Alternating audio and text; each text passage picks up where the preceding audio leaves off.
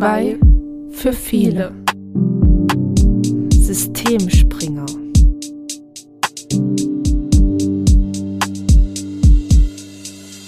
Herzlich willkommen zur 15. Folge unseres Podcasts.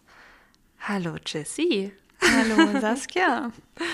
Als ich heute so ein bisschen geschaut habe, womit wir uns noch befassen im Vorfeld, und du siehst meine Aufzeichnung, also meine Notizen, denn ich bin heute mal vorbereitet. Und ich nicht. Bin ich über einen Artikel der bin ich über einen Artikel des MDR vom 30. Januar 23 gestoßen unter der Überschrift Generation Corona. Schülern fehlt im Schnitt ein drittes Schuljahr. Und da dachte ich mir, krass, wieder mal eine neue Generation. Denn es gibt ja schon viele Generationen. Welche kennst du denn? Ich kenne die Generation Y. Sehr gut, Jessie. Die Generation Z. Ähm, von TikTok kennt man auch noch die Boomer mhm. und Millennials. Mhm. Ja, du bist gut. Sehr schön. Kluge mhm. Kopf halt von uns. Ich musste mich erst informieren. Ja. genau, also der Ursprung oder die erste Generation ist die Generation Silent. Mhm. Warum glaubst du, heißen die Silent? Weil die schon so alt sind, dass die tot sind. Nein. Die heißen Silent, weil es die stille Generation ist. Still auch aus dem Grund, weil es damals gefährlich war, die eigenen Gedanken zu äußern. Denn es ist die Weltkriegsgeneration. Also es sind alles die, die zwischen 1928 und 1945 geboren wurden. Und was haben die denn in ihren jungen Jahren für Ereignisse, also weltweite Ereignisse erlebt, die sie geprägt haben? Na, den Weltkrieg. Sehr gut. Der Weltkrieg und damit verbunden Armut und Hungersnöte. Und deswegen ist es auch die Generation, die mit wenig auskommen musste und das Beste aus der Zeit gemacht haben. Und was war das Kommunikationsmittel in der Jugend der Generation? Silent? Die Briefe. Sehr gut. Weil mehr hatten sie noch nicht. Ja. die Briefe und das elektronische Medium war das Radio, Propagandanachrichten etc. Danach kommt welche Generation? Die Boomer. Ja, die Babyboomer. Und warum heißen die so? Weil es einen Babyboom gab. Ja. ähm, es gab in dieser Zeit eine sehr hohe Wachstumsrate und auch die höchste Geburtenrate, die in den letzten, ja, im letzten Jahrhundert zu verzeichnen war. Das sind die Kinder, die damals, beziehungsweise ja, mittlerweile Erwachsenen und Omis und Opis, die zwischen 46 und 64 geboren wurden. Was waren die Ereignisse, die sie in ihren jungen Jahren geprägt haben? Die Nachkriegszeit und der ja, Wiederaufbau. Genau, der wirtschaftliche Aufschwung und der Kalte Krieg. Damals war es sehr wichtig, dass man den Fokus auf Status und Karriere gelegt hat. Und wie hat man miteinander kommuniziert? Mit dem Telefon. Hm, das war nämlich schon da. Hm. Und auch mit dem Faxgerät. und was für ein Medium hatten Sie? Zeitungen. Auch. Elektrisches Medium. Elektrische Zeitungen? Nicht mehr. Der Fernseher. Ach, stimmt. Genau, und dann kommen wir auch schon zur dritten Generation, nämlich die, die zwischen 65 und 80 geboren wurden. Das ist die Generation unserer Eltern. Ja. Mit dem Titel Generation X. Genau, das sind die sogenannten Slacker. Und ich musste erst mal googeln, was Slacker heißt. Das heißt Bummeland. Die waren natürlich sehr von Unsicherheiten geprägt, denn was war in der Zeit, was haben die in ihren jungen Jahren erlebt? Also man muss ja jetzt bedenken, 1980 geboren, junge Jahre, also waren sie so zehn. Dann der Mauerbau, die Teilung von Deutschland und der Mauerfall. Genau, und Tschernobyl und der Integrationsprozess der EU. Und deswegen war es für die Menschen damals wichtig, ihre Work-Life-Balance zu halten. Und wie hat man miteinander kommuniziert? Mit dem Telefon, also Handy. Mhm, SMS, ja, mhm. sehr gut. Das damals sehr teuer war. Und wehe, du hast aus Versehen eine MMS verschickt. Oh, mhm. oh, da war die Prepaid-Karte alle. Ja. Und per E-Mail tatsächlich schon. Mhm. Jetzt kommt unsere Generation. Wieso, weshalb, warum? Deswegen heißen wir Y. Genau, Generation Y, also das Y. Und wir sind die Millennials, weil Millennium 2000. Das sind die Jahrgänge zwischen 81 und 96. Was hat dich geprägt in deinen jungen Jahren? Na, 9-11. Hm. Und mit 9-11 kamen ja auch weitere Terroranschläge danach. Also es fing ja dann auf einmal eine Welle an, warum auch immer, was in den Menschen vorgeht. Und die Tsunamis war so Thema in den Nachrichten. Was ist denn dein Kommunikationsmittel in der Jugend gewesen? Also auf der einen Seite das Handy natürlich und dann die ganzen ICQ, SchülerVZ, Social Knuddels. Media, ja, Knuddels. Aber stimmt. Social Media eigentlich in unserer Jugend ja noch nicht so richtig. Es steht hier. Schüler-CC, Schüler-VZ. Dann kommt Generation Z, die Zoomer. Ich habe mich schon die ganze Zeit gefragt, warum es die Zoomer sind. Ob es damit zusammenhängt, dass die die Fotos ranzoomen können. Wer weiß, wer weiß. Das Kann sind die sein. Jahrgänge zwischen 97 und 2010. Was hat die denn geprägt? Fällt mir so spontan nichts ein. Verrückt. Wann wurde denn der Euro ange äh, eingeführt? 2002. Finanzkrise. Mhm. Finanzkrise und Flüchtlingskrise. Ja, ja. Naja, wenn du Ja. 2010 geboren bist, dann Ja. alles, was jetzt in den letzten Jahren passierte. Das kommt mir noch nicht so vor. Ach, und was ich vorhin noch vergessen habe zu sagen, wir sind die Generation, die nach Selbstverwirklichung strebt. ja. Und die Generation Z möchte etwas bewegen, etwas erleben. Und ja, hier steht teilen. Ich weiß nicht, ob damit gemeint ist, alles auf Social Media zu teilen. Das habe ich mich vorhin auch schon gefragt. Ich denke, oder? Also teilen mit der Gesellschaft wahrscheinlich, ja, was sie erleben. Kommunikationsmittel bzw. Medien sind Streamingdienste. Netflix, YouTube, Online-Gaming, all das, was damit zusammenhängt. Letzte Generation, Generation Alpha von 2011 bis voraussichtlich 2025. auch krass, dass man das so vorhersagen kann. Ja, steht hier. Wir verlinken es euch. Könnt ihr selber nachlesen, wir lügen euch nicht an. Was hat denn die Generation geprägt? Das sind ja quasi jetzt die Kids in der Schule. Corona. Ganz klar. Deswegen auch das heutige Thema. Und Naja, aktuell, allgemein die ganzen Kriege, sage ich jetzt mal, in den letzten Jahren. genau, Ukraine-Krieg und alles, was damit zusammenhing. Politische Diskussionen, quasi aktuell, sind Ja, der Klimawandel und Fridays for Future. Ja, genau. Künstliche Intelligenz soll wohl voraussichtlich, ich denke mal, das ist auch so ein bisschen voraussichtlich ähm, gedacht, das Kommunikationsmittel sein. Wieder was gelernt.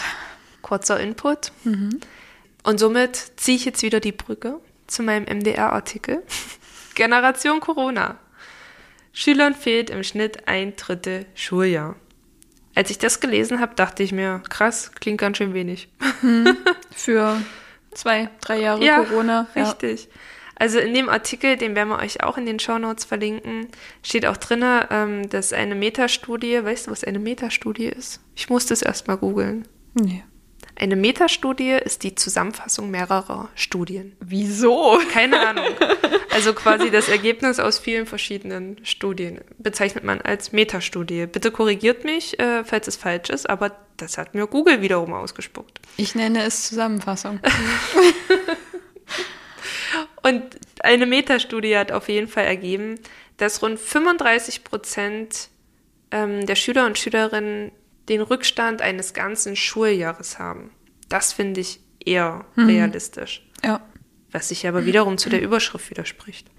Naja, obwohl, wenn ein Drittel ein ganzes Schuljahr an Rückstand hat und zwei Drittel keinen Rückstand haben und man rechnet da so einen Durchschnitt aus, Dim, dim, dim. Da sind wir wieder Dim, bei, dim, unserem, dim. bei unserer äh, gestrigen Rechnung. Kurz am Rande, wir hatten gestern einem Vortrag gelauscht, wo es um Lernpädagogik ging. Und da war die Frage, also da ging es darum, dass, das, dass man zwei Gehirnsysteme hat, die einen auf der emotionalen Ebene und die anderen auf der logischen Ebene, was ja Jesse und mich so ziemlich spiegelt. Also Jesse ist System logisch, selbstverständlich, und ich bin emotional und kreativ. Und da war die Frage, wenn ein Stift und ein Hefter, zusammen 2,20 Euro kosten und der Stift 2 Euro teurer ist als der Hefter, wie teuer ist dann der Hefter? meine Antwort war 20 Cent. Meine Antwort war sofort 10 Cent. Ja, und das war richtig. ich habe halt mit der falschen Gehirnhälfte gerechnet, sonst hätte ich es Ja. auch rausbekommen. Genau, und in meinem Artikel, den ich gefunden hatte, fand ich total erschreckend. Weltweit sind rund 1,6 Millionen Kinder von den Lockdown-Maßnahmen betroffen gewesen. Das klingt erstmal relativ wenig, würde ich sagen. Aber ich weiß nicht, ob alle in den Lockdown gegangen sind. Hm. Andere Länder. Forscher haben herausgefunden, dass nicht nur Unterrichtsstoff fehlt, sondern auch die Unterrichtskultur erst wieder im Aufbau ist. Und ich denke, das können wir so unterstreichen. Und dann habe ich uns noch ein paar tolle Zitate rausgesucht aus dem Artikel. Und zwar von Klaus Zierer. Der ist Ordinarius für Schulpädagogik der Uni Augsburg.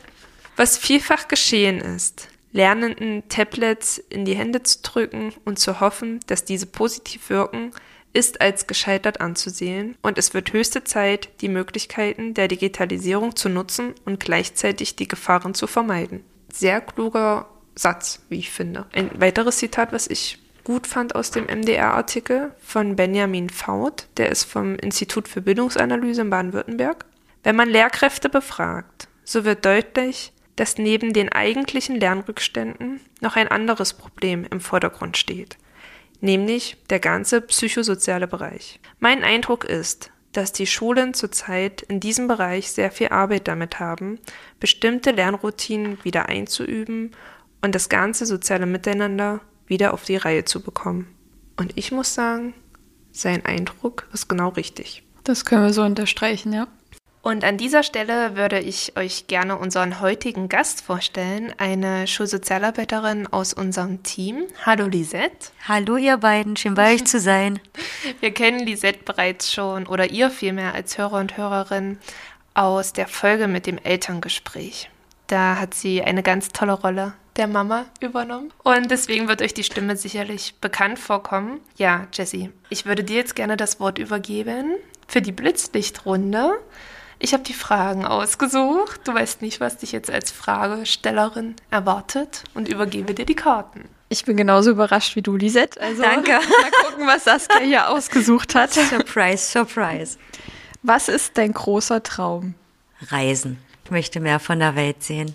Wohin würdest du gerne reisen? Auf jeden Fall nach Rom. Schön. Vatikanstadt möchte ich unbedingt mal sehen. Ansonsten nochmal Irland, Schottland. Hm. Halt einfach mehr reisen. Ja. Ja. So, nächste Frage. Worin möchtest du besser werden? Oh Gott, schwierige Frage. Danke, Saskia. Ja, vielen lieben Dank. Ach, worum möchte ich besser werden? Wenn, wenn ich jetzt so direkt gefragt werde, in nichts. Ich möchte einfach weiterleben und lasse mich einfach überraschen. Mhm. Und ob ich da Fehler mache, ob ich da alles richtig mache, keine Ahnung. Mhm.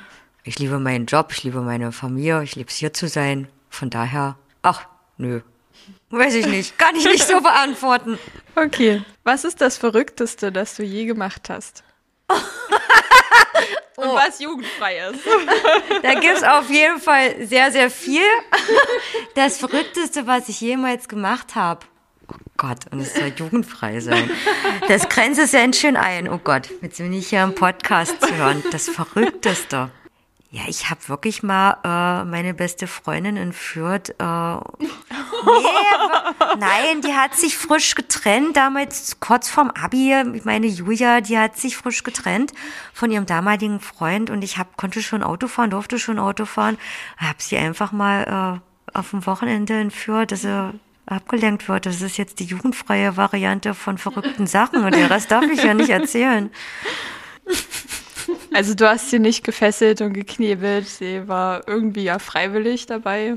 Es wird schon wieder nicht jugendfrei. Richtig. Darum habe ich jetzt okay. die. Nein.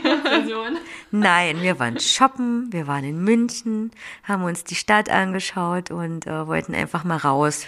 Also ich bin immer so ein Typ, wenn mich die ganze Welt nervt, dann breche ich gerne mal aus, mache mein eigenes Ding, mhm. schalte dann alles ab, Handy, Smartphone, äh, alles Mögliche und mache mein Ding und das brauche ich ab und zu mal. Ja, und das wollte ich ihr auch schenken. Und wichtigste Frage, ihr geht's gut? Ja, sie ist verheiratet und hat zwei wunderbare Kinder. Sehr schön.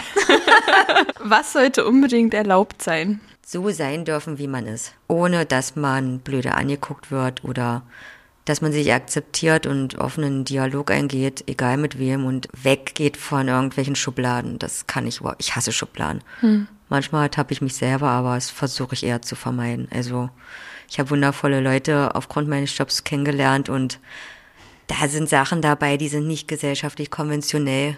Mhm. Hier geht es um Vergewaltigung, um Drogen, um ja, Misshandlung vom Ehepartner und äh, Suizid etc. pp.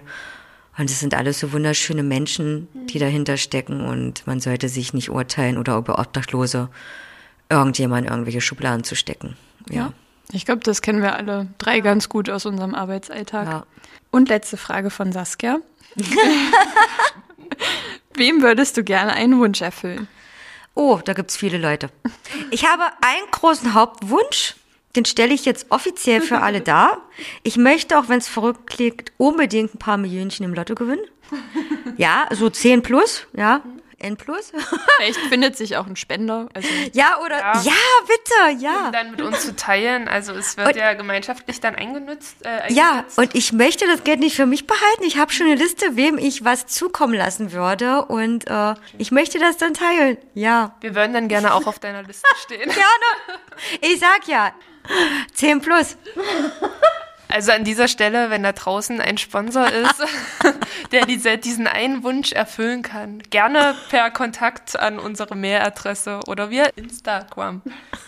Es ist wie ein Schneeballsystem. Wer Lisette glücklich macht, sie macht dann auch mehrere Menschen glücklich. So also, könnte man das sagen, ja. Ja, man hat Doch. nur gewonnen. Danke, Saskia, für die ausgesuchten Fragen. Gerne. Ja, dann würde ich sagen, dann stecken wir gleich in das heutige Thema ein. Du bist ebenfalls wie Jesse ein sehr kluger Kopf und hast ordentlich was vorbereitet für uns. Wir hatten dir im Vorfeld so die Themen ein bisschen abgesteckt und es ist trotzdem ganz viel zusammengekommen.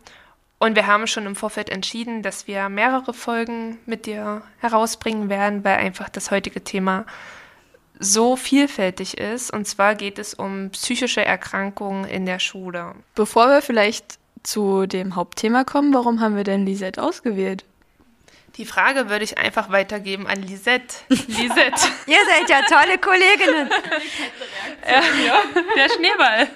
Lisette, ich stelle mich mal, ganz. Genau, erzähl mal bitte. Du bist ja nicht nur Schulsozialarbeiterin. Ja, ich bin 2017 fertig geworden mit meinem Studium in Halle, bin ja studierte Psychologin habe mich dann spezialisiert auf Hypnose und ähm, bin an den Wochenenden, wenn ich Urlaub habe oder in Feiertagen in ganz Deutschland unterwegs und behandle halt groß und klein zu unterschiedlichen psychischen Erkrankungen mittels Hypnose oder einfach nur mit Gesprächstherapie. Bin eine mobile Psychologin quasi und habe aber im Laufe meiner Zeit viel zu wenig mit Kindern gearbeitet, weswegen ich froh bin, an der Schule zu sein und jetzt mit euch beiden tollen Mädels und mit den anderen so wundervoll Hand in Hand zu arbeiten, damit wir auch allen möglichen Kindern, egal welcher sozialen Schicht, auch helfen können. Und das ist ein großer beruflicher Traum, der sich dadurch auch erfüllt hat und eine unheimliche für mich Bereicherung, auch immer diesen Fachaustausch mit euch zu haben. Deswegen danke auch an euch und an alle, die das hören.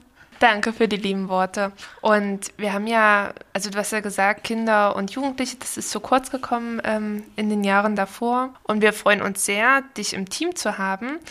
Denn ja, oftmals ist halt die Frage, wann beginnt eine psychische Erkrankung? Wann sind wir als Schulsozialarbeiter am Ende unserer Möglichkeiten? Wann ist es wirklich etwas, was therapiert werden muss?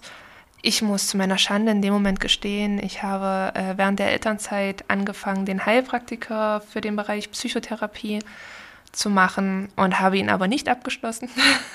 habe alle Vorprüfungen ähm, gut bestanden, aber die Abschlussprüfung vom Gesundheitsamt habe ich mich dagegen entschieden. Die ist auch sehr heftig. Ich kenne diese Prüfung und die ist richtig heftig. Naja, und für mich war letztendlich auch ausschlaggebend, dass dieses Thema mit dem Heilpraktiker ja seit Jahren in Diskussion ja. ist, ob die aberkannt werden. Ja. Ähm, und da habe ich gesagt, nee.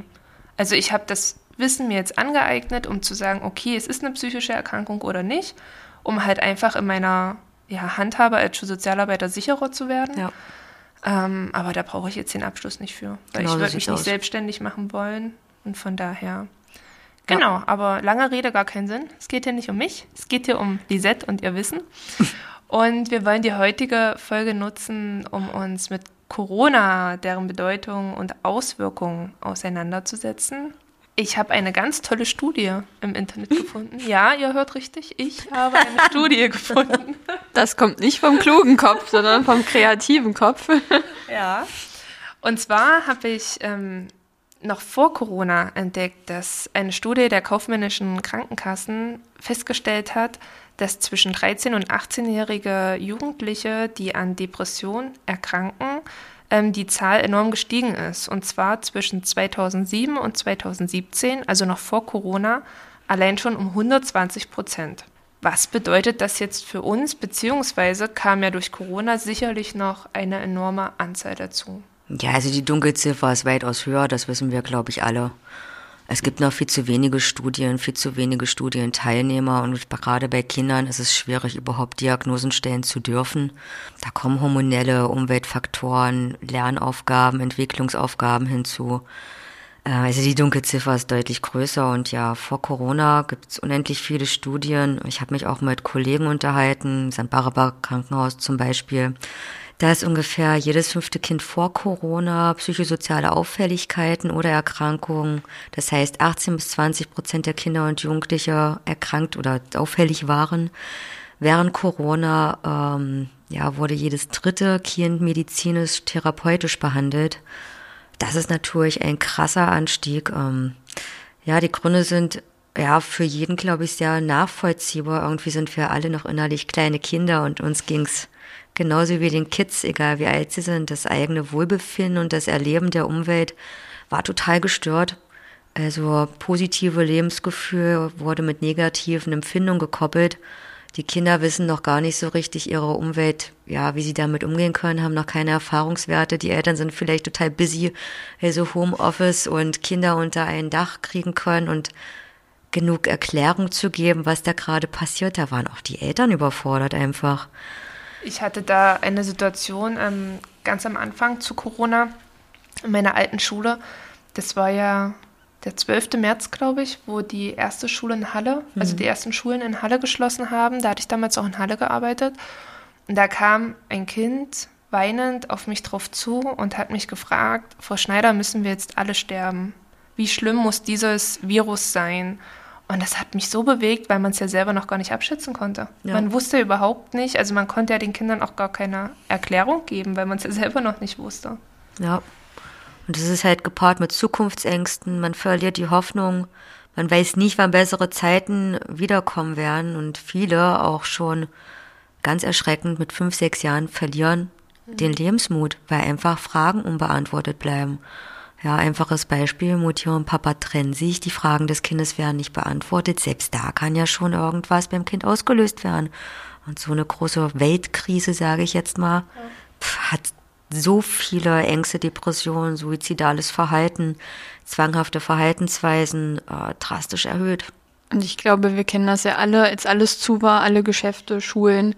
Ich meine, wir konnten noch auf Arbeit fahren, ähm, aber trotzdem, privat war das ja so, irgendwie durftest du ja auch nicht so richtig aus deiner Wohnung raus. Dann vielleicht mal zum Spazieren gehen. Ich habe zum Glück ja einen Hund und hatte dann immer eine Ausrede, mal rauszukommen. Aber wenn du nur zu Hause sitzt, ich glaube, also da hatten wir alle selber zu knabbern.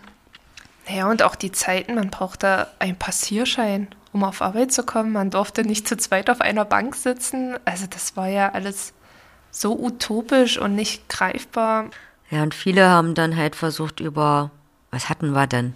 Ja, Nahrung Essen. hatten wir, Sport und Medien hatten wir. Ja.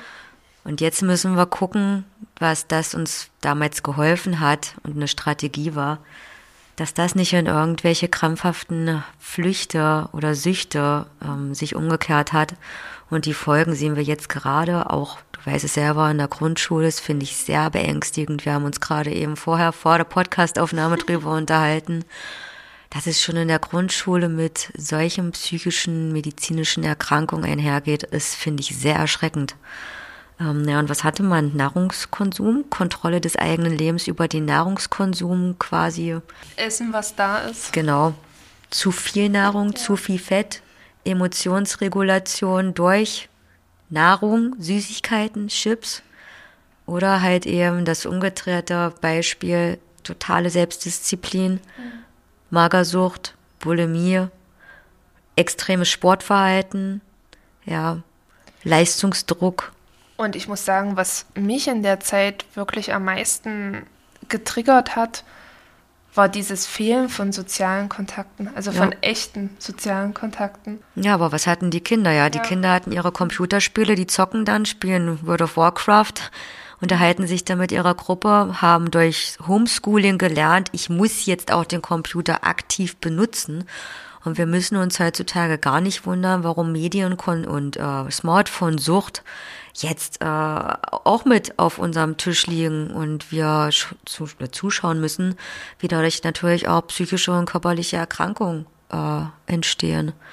Das waren alle Strategien, die uns geholfen haben, die wir, wenn sie aber nicht bremsen und nicht Strategien finden, um wieder ein normales Leben, um ein normales Miteinander wieder zu fördern, uns echt auf den Fuß fallen können. Und das merken wir jetzt schon. Und es wird schlimmer, wenn wir nicht vorangehen. Ja, und gerade in der Zeit ähm, ist ja neben den psychischen Erkrankungen die Dunkelziffer an sexueller Gewalt und Missbräuchen noch Oh ja. größer geworden. Also in meinen Therapien außerhalb der Schule habe ich seit Corona, ich habe mich selbstständig gemacht 2020, also mitten in der Pandemie. Also ich finde, Pornografie, sexuelle Gewalt geht auch immer einher mit Drogenkonsum. Also wie viele Leute ich, also ich kann es gar nicht sagen, was höher gewichtet war. Entweder die Gewalterfahrung innerhalb der Familie und zu Hause oder der Drogenkonsum, der nebenbei ähm, stattgefunden hat. Es war einfach krass, diese Flucht aus der Realität, dieses nicht rauskommen können, rausgehen können, Hilfe holen können. Also die Polizei konnte auch keinem helfen. Also ich habe selbst erlebt, ich habe selber häusliche Gewalt erfahren zu Corona und ich konnte niemandem Bescheid sagen. So, und meine Flucht waren dann wirklich meine Patienten, zu denen ich fahren durfte. Und was da alles auf dem Tisch war, also mit also Vergewaltigung, Körperlichkeiten, also ich bin zu einer Klientin gegangen, da lagen die Lines auf dem Tisch, die haben sich Speed geholt, weil sie kürzlich in Tschechien waren, also obwohl du es nicht durftest, aber also ich kann euch so viele Stories erzählen, das ist einfach schlimm und das haben alles die Kinder gesehen. Es haben alles die Kinder gesehen. Wenn du mal Intimität zu Hause haben wolltest in einer harmonischen Familie. Ich glaube, kein Kind möchte seine Eltern hören beim, ihr wisst schon. Ja, also, ganz, ganz schwierig. Ganz, ganz, ganz, ganz schwierig. Die Kinder sind immer die Leidtragenden. Ja. Und auf der anderen Seite sind wir an manche Kinder gar nicht rangekommen während der Pandemie.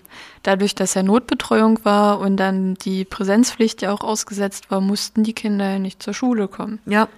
Was würdest du denn sagen, waren so die häufigsten ja, psychischen Krankheitsbilder während Corona?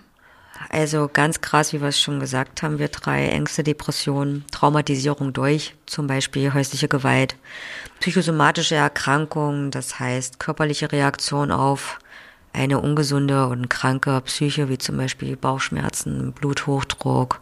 Ja, das vegetative Nervensystem reagiert irgendwann mal und wenn man nichts hat, um Druck abzubauen, dann zeigt sich das in körperlichen Symptomen.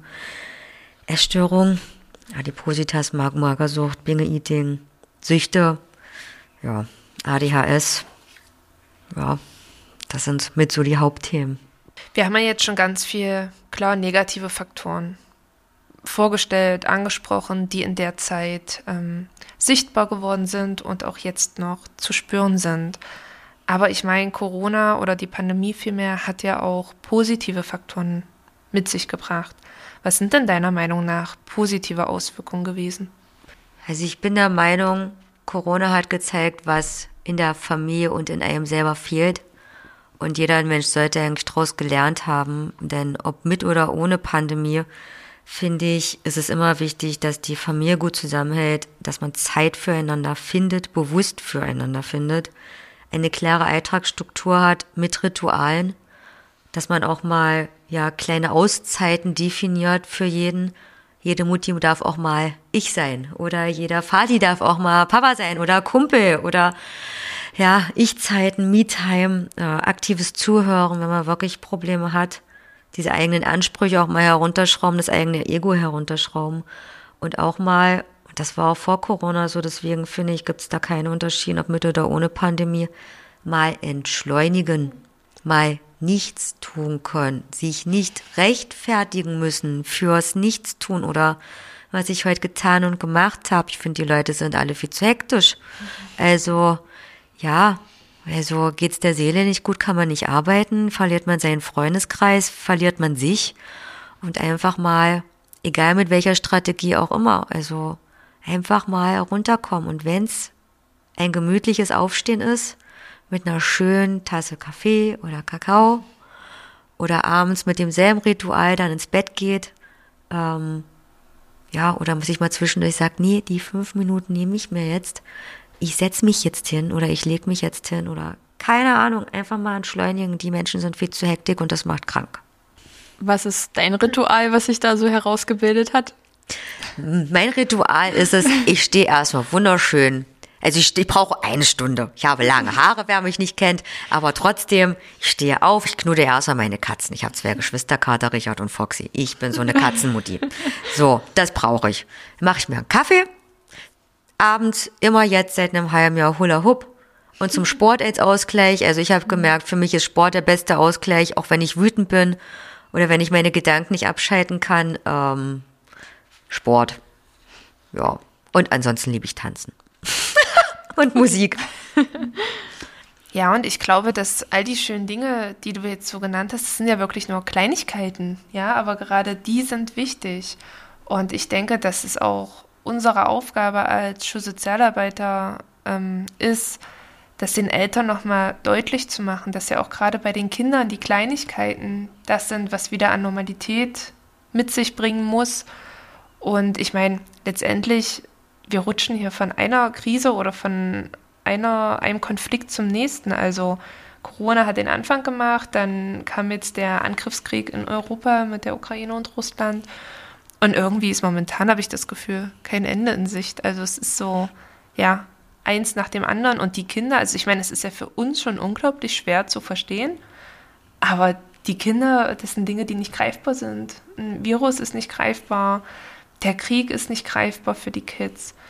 Was können wir denn jetzt letztendlich als Schulsozialarbeiter oder als Schule tun, um die ja, Kinder und Jugendlichen aufzufangen? Das, was eigentlich jetzt schon in den letzten Jahren angestupst wird, einfach nur erweitern, auch wenn es finanziell immer ein bisschen schwierig ist. Aber es muss mehr, bin ich der Meinung, das sind jetzt alles, das ist meine Welt, die ich ja gerade berichte, mehr multiprofessionelle Teams geben. Egal in welcher Schulform auch immer, gerne auch im Hort mehr Betreuung auch für die Schulsozialarbeiter, psychologischer Dienst, Fachkräfte im Bereich Musik, Kunst, Sport, Theater, dass man sich einfach mal wieder entfalten kann, dass die Kinder sich selbst innerhalb ähm, von Sport, Musik, Kunst ihre Talente kennenlernen, ihre Fertigkeiten, Skills, Sport, gerade Jungs, du hast es vorhin erwähnt, dass die sich auspowern können, ja, äh, wieder rausgehen können, entwickeln können. Und da braucht es einfach mehr Fachpersonal. Und wir können ja auch nicht alles leisten. Also gerade wenn ich jetzt an die Sparten Musik, Kunst und Sport denke, ich bin gefühlt in eine Niete, kann dafür aber Mathe, ne? Das ja. hatten wir ja vorhin. ähm, ja, wenn ich das mit den Kindern mache, ist es halt nur so semi-professionell. Ja. Ja, und geschweige, dass wir die Zeit dazu haben. Also um es jetzt mal, ja, ehrlich zu sagen, und wie du schon gesagt hast, multiprofessionelle Teams.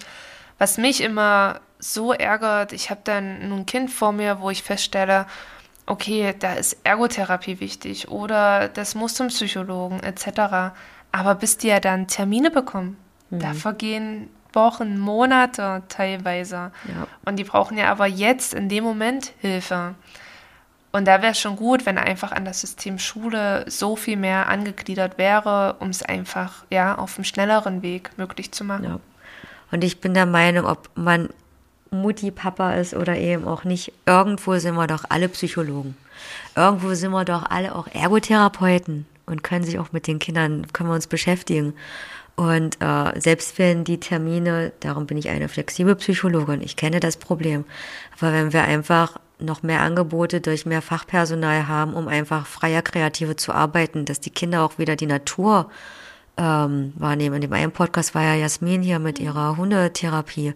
Ja, einfach sich selbst erleben, positive Erfahrungen sammeln, ähm, negative und positive eigene Grenzen kennenlernen, Dankbarkeit und Freude am sozialen Miteinander wieder erleben. Ich glaube, wenn wir das irgendwie mehr integrieren können und manche älteren Lehrer vielleicht auch ein bisschen abweichen von ihrem Plan, ein bisschen lockerer gestalten, dass die Kinder einfach mehr Freude auch am Schulalltag empfinden, dann denke ich, kann man da sehr viel, sehr schnell in ein anderes positives Licht umreißen. Was mache ich denn als Schulsozialarbeiter am besten, wenn ich jetzt der Meinung bin, okay, hier liegt eine psychische Erkrankung vor? Nun ja, es kommt her, woher man denkt, dass die psychische Erkrankung da sein könnte. Ist das Kind zu dir gekommen? Sind Lehrer zu dir gekommen? Äh, hast du das Kind beobachtet? Ähm, da muss man natürlich abschätzen, ist, wie alt ist das Kind? Kann ich schon mit ihm reden oder soll ich gleich erst mit Vertrauenslehrer, Klassenlehrer oder Eltern reden? Mein persönlicher, also wie ich es mache, wie gesagt, ich kann jetzt so von meiner Welt berichten, ist, ich würde mir jedes Kind erstmal zu mir holen und behutsam mit ihm reden. Fragen, hey, was ist los? Ich sehe dich. Mhm. Rede mal. Ich erkenne dich. Ich habe Folgendes an dir beobachtet. Und dann einfach darauf reagieren, okay, was gibt mir das Kind? Sehe es jetzt für nötig, ja, die Eltern einzuschalten, so wie wir es sowieso schon machen in unserem Job. Sollten aber zum Beispiel Sachen wie Suizidalität auf den Tisch kommen, ja, dann sofort die Eltern anrufen oder gleich RTW. Ähm, das ist sehr, sehr schwierig. Man darf halt bei Kindern auch nicht sofort eine psychologische oder ja, eine Diagnose stellen. Es können, es gibt so viele Entwicklungsaufgaben, die die Kinder ab der Pubertät erleben müssen, dürfen, wollen. Ja, Verantwortung übernehmen, auch mal alleine sein, die Hormone, Sexualität, Nähe, zwischenmenschliche Sachen, was ist mit mir, wo will ich hin, was sind meine Grenzen, also so viele Fragen über Fragen, dass man nicht von vornherein sagen kann, okay, XY hat jetzt dies, das und jenes. Mhm. Also Außer es sind wirklich krasse Fälle, die man beobachten kann, wie zum Beispiel Ritzen. Hm. Ständig ähm, ja, fernbleiben von der Schule. Ähm, also direkt beobachtbare, über einen längeren Zeitraum, ja, sehbare Phänomene. Ansonsten ist alles immer in dem Alter noch sehr, sehr schwammig und sollte man auch aufpassen, wenn noch nichts diagnostiziert wurde von irgendeinem ansässigen Psychologen, Psychotherapeuten, erstmal behutsam an diese herangehen. Leider. Aber das finde ich zum Beispiel auch so schwierig. Ab wann schicke ich die Kinder denn zum Psychologen? Ich meine, wir wissen alle, die sind total überlastet und man wartet ewig auf einen Termin. Ist es jetzt wirklich nur eine Phase oder doch eine psychische Erkrankung? Ja. Ich Ab wann schalte ich da jemanden ein? Ich würde mal das Kind fragen. Hm. Das sind so Entscheidungsfragen. Ich würde immer das Kind fragen. Hast du schon mal darüber nachgedacht, zum Psychologen zu gehen? Weißt du, was ein Psychologe ist? Viele haben ja auch noch Angst davor. Wer weiß, was die von zu Hause hören. Ja, man ist ja nicht psychisch krank, nur wenn man sich Hilfe sucht. Aber viele Eltern, ja, leider empfinden das noch so.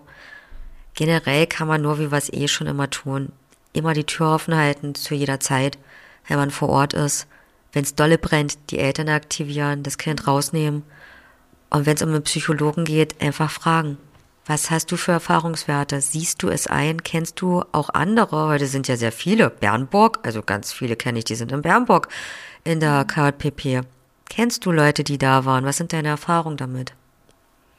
Ja, und ich glaube, man hat auch selber so ein Fingerspitzengefühl, wenn man merkt, okay, ich komme jetzt an meine Grenzen, ich habe jetzt alles Mögliche versucht, ich komme einfach nicht weiter das Gespräch dann auch mit den Eltern offen zu machen und zu sagen, wir wollen dem Kind helfen, aber hier an dem Punkt ist es für mich leider ja zu Ende. Genau.